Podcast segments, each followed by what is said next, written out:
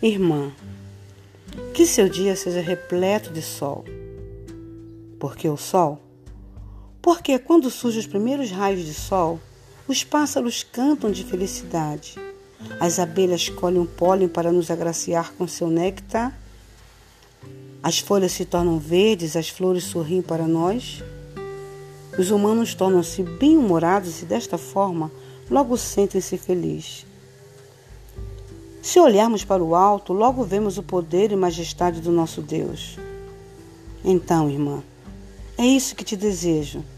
Não somente hoje, querida, eu desejo esse brilho de calor de amor, de beleza, de felicidade, todos os dias de sua vida. Te amo. Autoria desse poema: Kátia, sua irmã. Amém.